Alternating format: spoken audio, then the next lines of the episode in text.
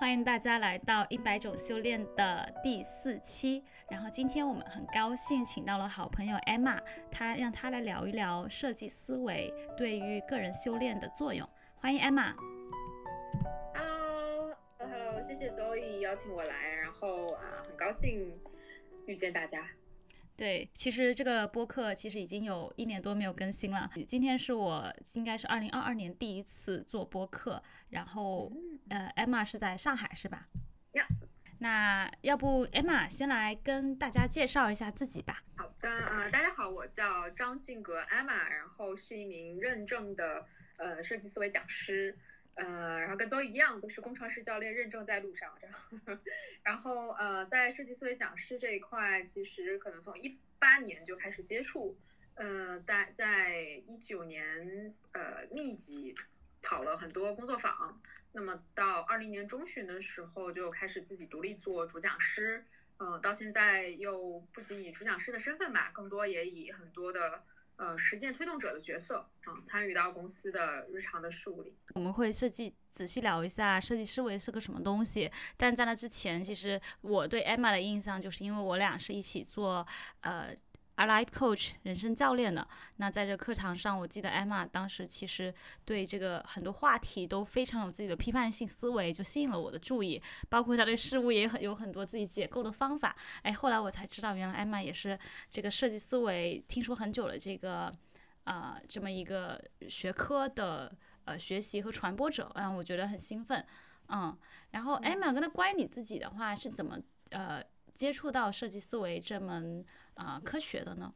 其实很有意思，就是真的是完全是一个巧合，因为我是，呃，第一份工作公，呃，那个公司的老板啊，就是他试图在解决一个市场里的伪需求啊，就大家应该都明白什么叫伪需求，对吧？就是它不是真实存在的，只是你希望用户真正有这样的需求。那呃，实际上是老板的朋友啊，然后有点觉得，哎呀，这个。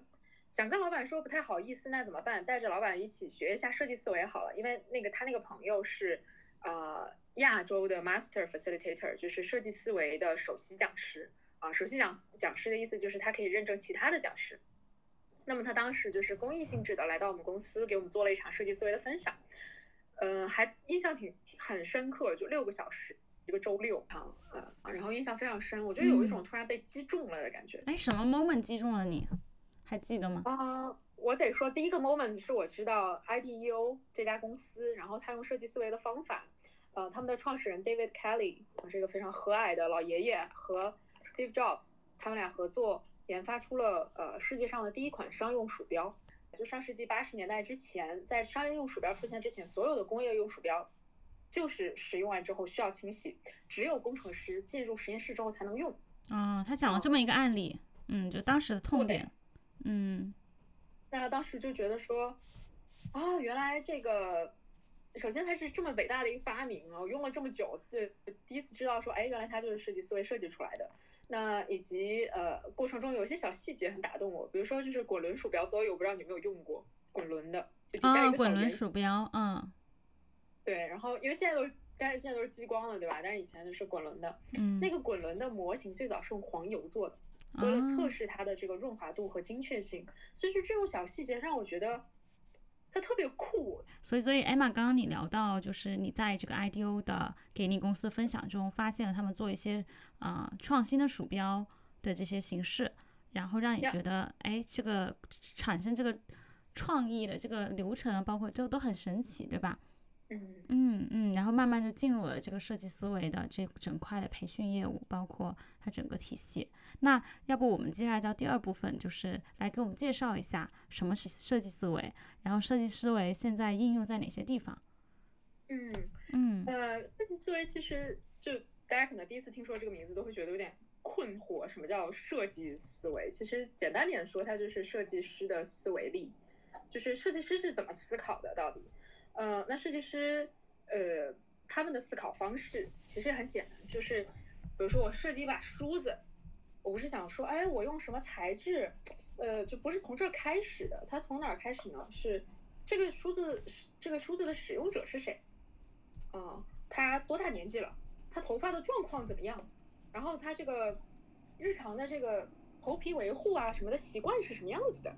其实，呃，相比于工程师和呃这个业界的，比如说成功的经理人，他们的这个思维方式可能会非常不一样啊。就是，嗯，很明显，工程师可能会去想说，哎，这个材料怎么应用？嗯，那业界的，哎，什么东西赚钱，市场规模多大啊？那设计思维就是完全不一样，他是用设计师的角度来看问题。所以是以人为本。呀，以人为本是一个最最核心的关键。如果有任何四个字能概括设计思维，那就是这四个字。嗯，OK。那比如说，那这种设计思维它普遍现在应用在哪些领域？我感觉更多是做产品，是吗？呃，没有，实际上就是从九一上世纪九十年代开始啊，他们就会发现，实际上不仅是有形的产品，无形的，比如说服务、流程、体验。这些东西是非常非常适合用设计思维来做设计的，嗯，那还有呃更抽象、很虚的东西，甚至是一个公司的战略，也可以用设计思维来设计。嗯，听起来它包罗万象。我之前还听过，就是斯坦福有一门人生设计课，他就是把人生当成一个 product，然后用设计思维来做，还挺有意思的这种跨界哈。嗯哼，嗯。对，就是基本上也也也也，我也会被人问到说，哎，设计思维有没有一个使用范围？那我们基本上会说，只要这个范，只要你要解决的这个问题，你面对的这个场景里面有人，通常就可以使用设计思维啊。但除非你的那个关注点就是在说我怎么提高这个机器的精度，再提高百分之六啊，就这种问题，那可能确实不适合用设计思维。啊，有意思。哎，那具体来说，设计思维都分哪几步呢？呃，实际上设计思维有不知道多少种模型，因为它是一个开源的东西，可能每家有每家的说法。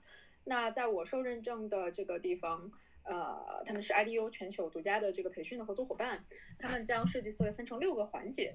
第一个环节叫明确问题，嗯，就是你到底要解决的那个以人为本的问题是什么。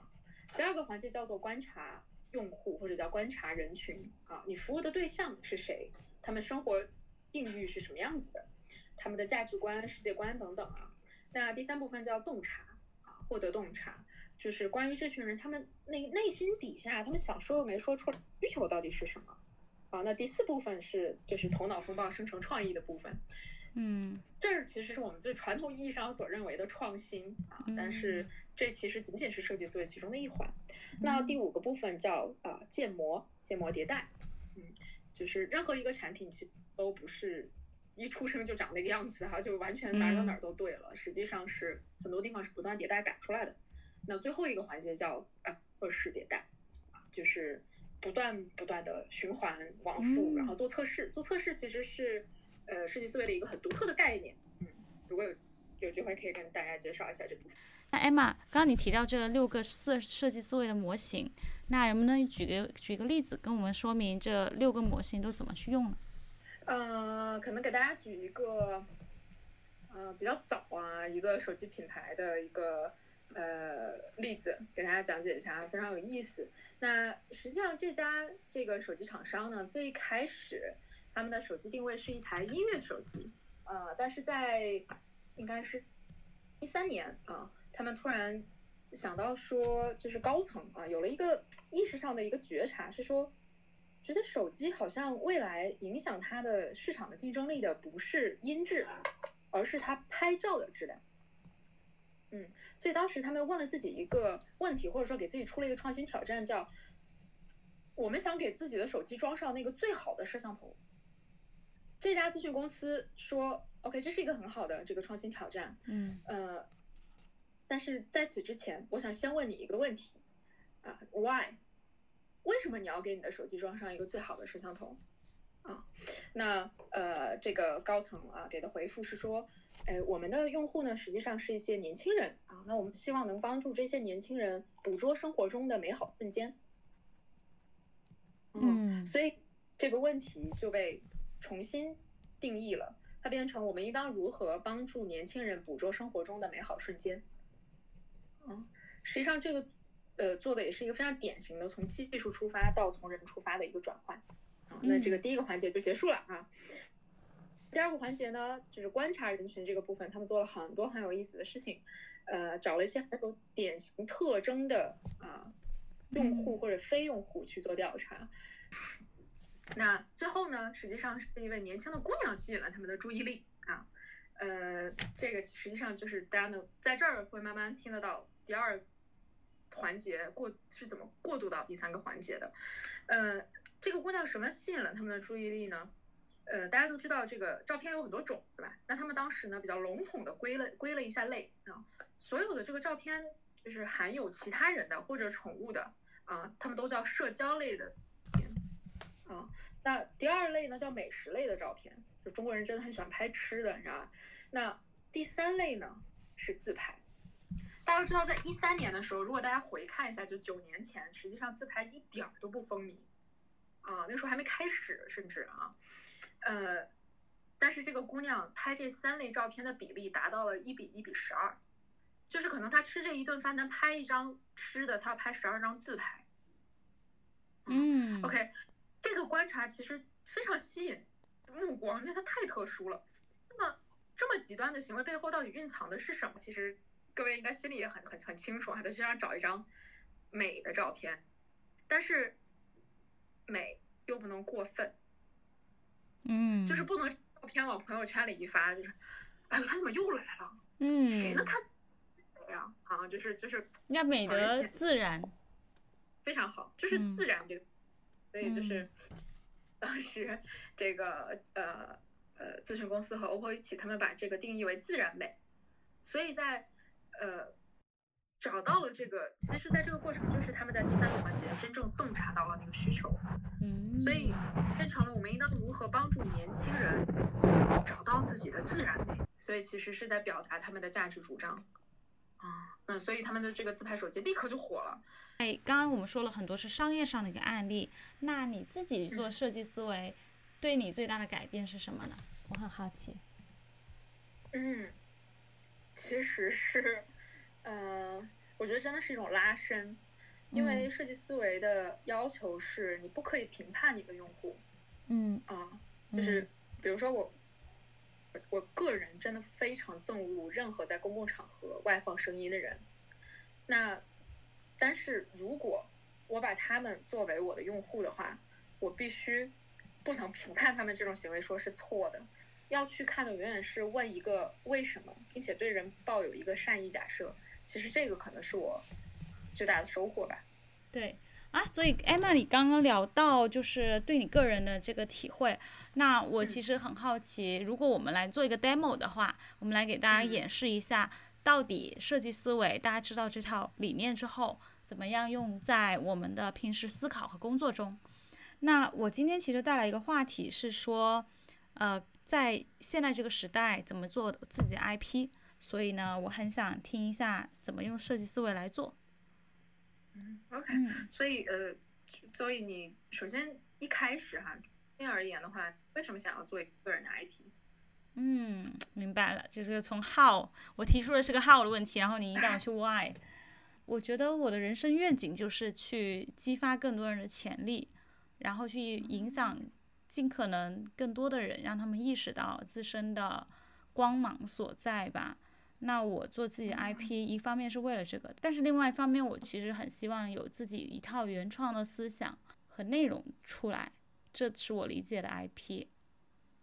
嗯，OK，好，嗯，听到两个层面的东西，一个是激发其他人的潜力，然后帮他们发散光芒；一个是有一套呃自己原创的话语体系还是什么的，因为一个是面向他人的，一个是面向自己的。然后呃，如果是这个面向。他人的这个部分哈，如何帮助？呃，听起来是我们这个句式哈是要填帮助谁创造什么价值？听起来这个创造价值的部分你自己很清楚。那现在可能更多的是你要帮助谁？帮助谁？对，这是我最近一直在梳理的问题。应该是九零后，现在这个阶段迷茫的年轻人，创造的价值就是找到他们热爱的方向。嗯，我们应当如何帮助年轻但迷茫的九零后找到人生的方向？对，嗯，OK。如果我们把这个话题稍微缩小一点点哈，呃，你觉得他们现在在这个找自己人生方向上最大的那个困难是什么？这是不是在观察人群的过程了？呃，这是一个还是在缩小问题的过程。当然，这里面其实含着念和洞察。对，明白，就挖痛点。我会觉得在这中间有，因为我平时自己有 coach 很多的年轻的客户，那我发现有几个问题。第一个是说，他们不知道自己内心真正想要什么，因为过去这么多年都是一个外在的体系驱动他们去做事情。那在这个时代，突然间要自己去依照自己的标准做一些决定的时候，就会开始无所适从吧。那还有一类是，嗯，他的情绪被困住了。那这个情况有可能是过去一些没有充分被表达的情绪，那在这个时候，嗯，没有得到释放，那他可能就会有一些包括抑郁啊，包括焦虑、痛苦、愤怒、悲伤等等情绪，但他一直困在那个模式里面出不来。有一些小东西就就会 trigger 到他们，影响到他们正常的一些啊应对。或者说让他们更难以去接受更大的挑战等等，啊，然后第三个就是，呃，可能是创意吧。很多人是把自己困在一个小小的困境里面，但他没有看到不同角度看待一个问题的不同方面，啊，跳出自己的框架去看。那我觉得这些都是目前他们遇到的，呃，一些困境吧。但最多就是不知道自己想要什么，这是最典型的。好，自己不知道自己到底想要什么，这个点其实你底下有一个非常呃，我觉得是一个很好的解释，就是他们过往习惯外驱，没有内在标准，帮帮助自己。啊，那如果把这句话反过来，用一个正向的句子来说的话，会是什么？那我希望的是能帮助九零后的年轻人都找到自己的热情，并且勇敢自信的。抓住自己热情，坚守自己的热情。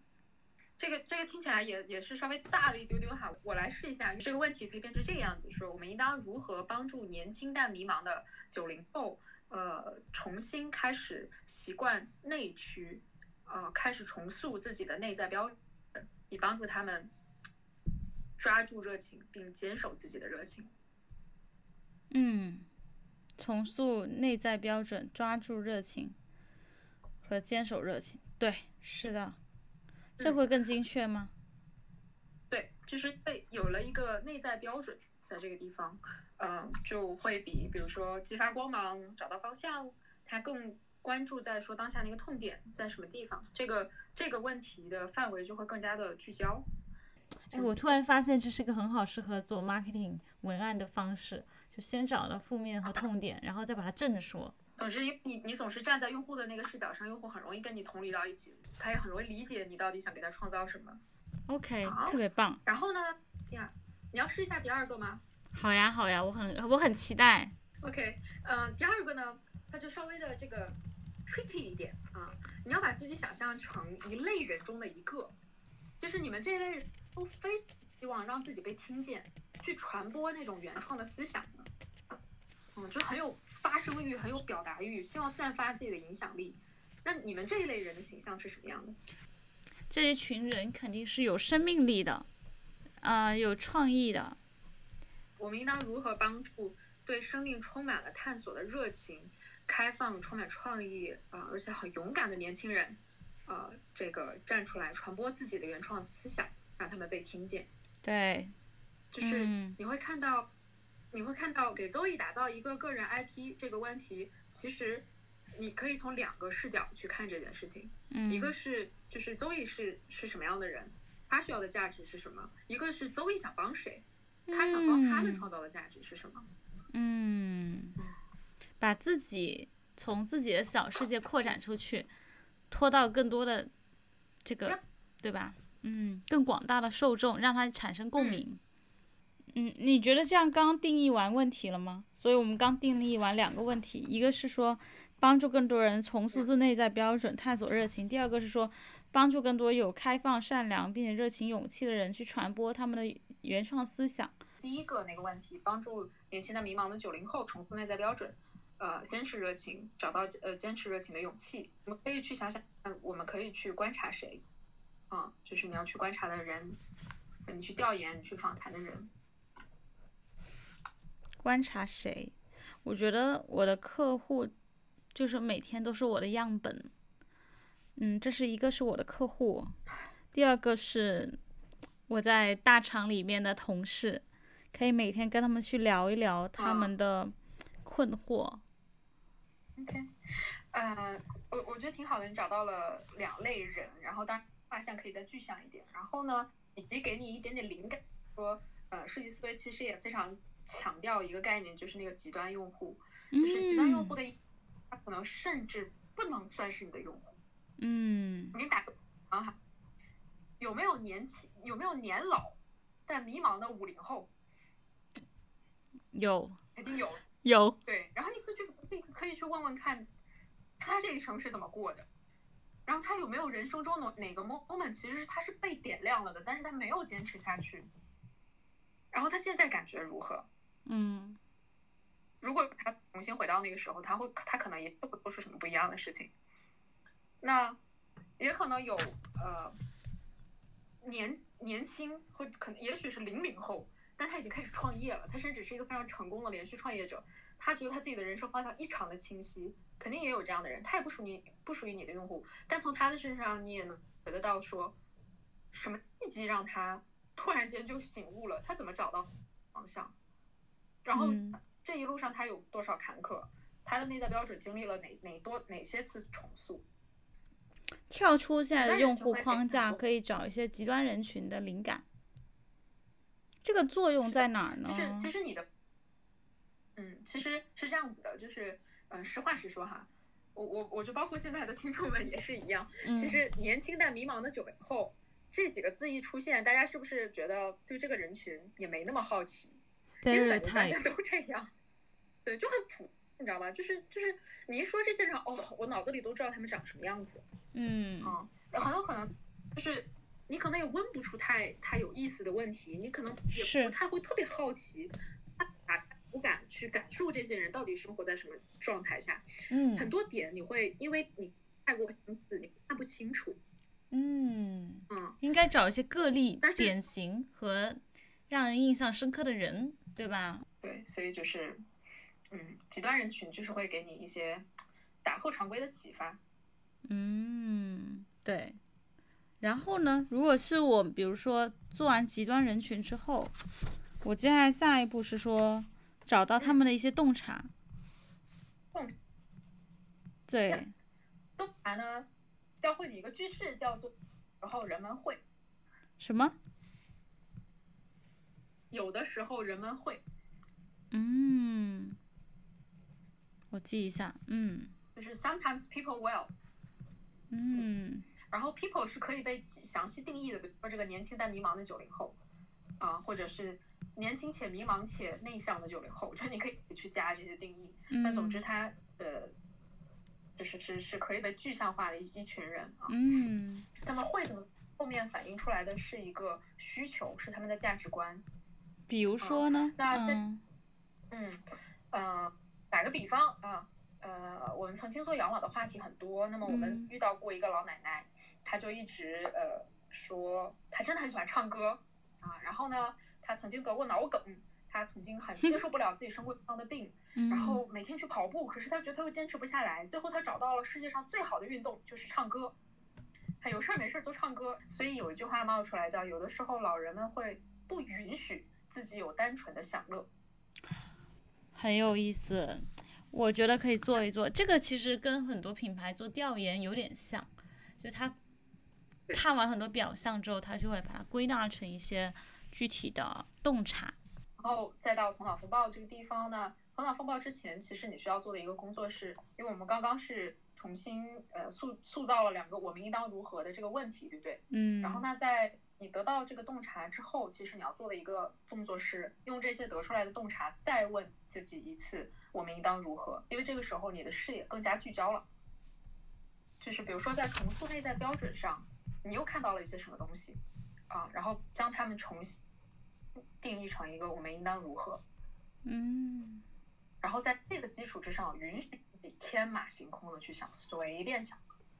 哎，我有个问题，那这种头脑风暴通常就是可能大家一起去想，可能听完你这这些之后，我可能是不是也可以邀请我的用户一起跟我头脑风暴呢？不只是我们一个工作的 team。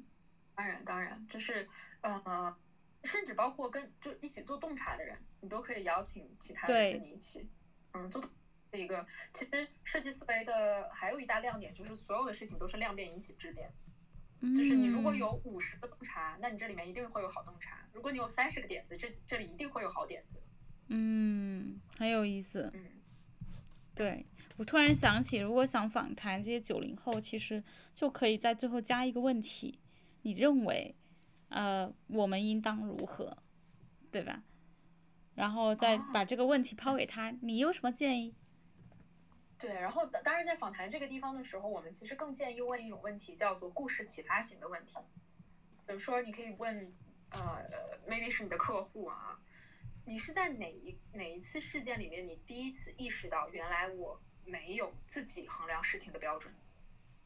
然后你让他把那个故事重重述给你听，那你可能会就在这里面，其实会有很多他没有办法说出来的诉求啊，就是嗯，用户不是为了瞒着你，但是但是很难，就是在苹果手机出现之前，也没有人也没有人会意识到，哦，原来我需要一个只有一个按键的手机，就是它一定是出现了才会有这样的手，嗯，有意思，嗯，所以这个头脑风暴，你觉得？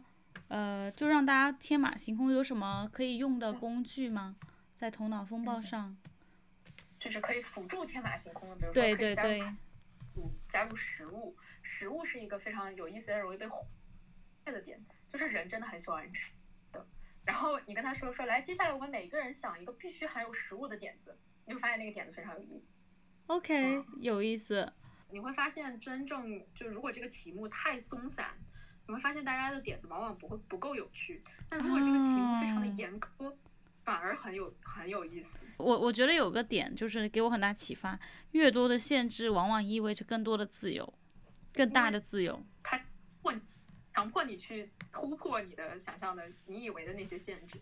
那我们接下来可能到最后两步，叫做什么？建模迭代和测试迭代。那我其实一直很好奇，建模迭代和这两个啥什么区别呢？嗯，建模更像是你把这一个文字版本的东西让它视觉化。对，比如说我瞎说啊，你最后选择的这个呃，帮助这个九零后找到呃这个内在标准的，你们最后选的那那个点子是？我我想到一个，比如说我去做一档节目，针对九零后的嗯视频栏目。可能去访谈很多跨代际的人，这是可能是一个想法。就我通过媒体的方式去实现。嗯，就是你通过访问的方式。对。那呃，我们就会画一个东西，叫做就是故事板，就是哦，四个漫画的形式。嗯，说哎，比如说一开始是这个，呃，当然要从你的用户的视角来看，你的这个。产品或者你的这个解决方案是怎么实行的？比如说一开始是他想说，哎，我我想当一个成功的产品经理，然后刚好邹宇今天访谈的是一个五十岁的啊这个成功的产品经理啊，他就说呀，我看到了一个这个产品经理的这个访谈节目啊，然后是 Zoe 在做这个这个访谈，看的时候，然后他有了一些问题，然后开始跟这个呃专家开始做 Q&A，然后 Q&A 了之后。呃，他觉得收获到了一些什么东西，然后给了周易什么样的反馈，所以这个是最简单的建模，我们叫它 storyboard，叫故事板。嗯，这故事给我感觉就是用户的旅程的概念，就你真的放在用户的旅程里面去体验，他怎么体验你这个 product，怎么体验你的 IP 和 service，而不是站在自己。自己的角度想，哎呀，我要怎么做？做完之后，我又打算怎么做，对吧？我我大概其实有这种感觉，就是比如说，我当时做一个营销，因为我是做市场的嘛，我做一个营销活动的时候，我会希望这个片子出来之后，谁会在哪里看到？看完之后他会有什么反馈？就是这个 imagine 一下他的一个整个动态，就这种 storyboard 的感觉。你想，就是这是非常非常必要的，就是在在去想说，哎，我要花多少钱请多少人，在哪个渠道等等这些落地的东西之前，先把这个用户的旅程展现出来，去找找其中有没有一些，哎，有一些什么东西呢？我们叫它关键假设。嗯，怎么说？叫 key assumption。换句话说，就是，呃，比如说啊，当这个迷茫但年轻的九零后，呃，想到说，我想知道这个产品经理是怎么活出来的，是，他，呃，他能否链接到邹毅的这个频道？嗯，嗯嗯嗯，啊，他能否想到我要去看邹毅的那个频道？啊，他是否愿意花？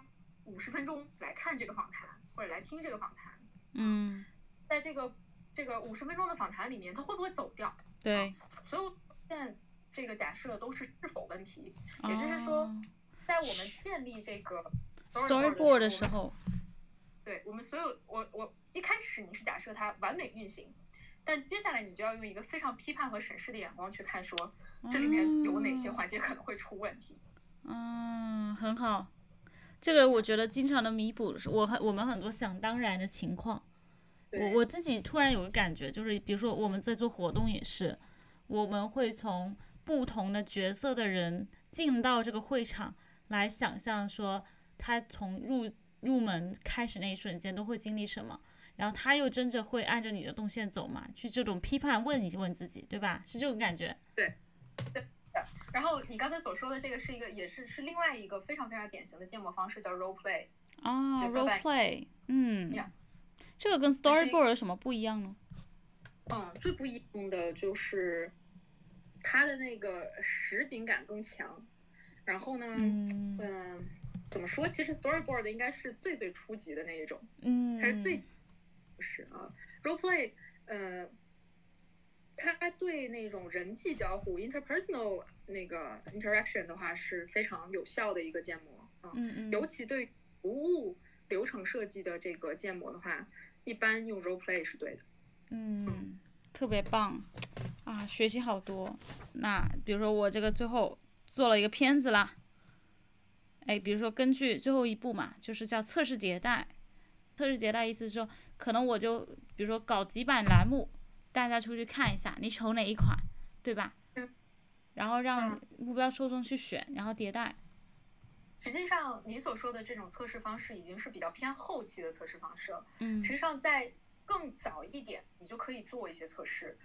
我打个比方说，我们经常会做的一件事情就是，你搞一个这个活动预约的海报，就最简单的那一种，然后十块钱预约，然后你说你要访谈个谁，然后五十分钟，你看多少人付费。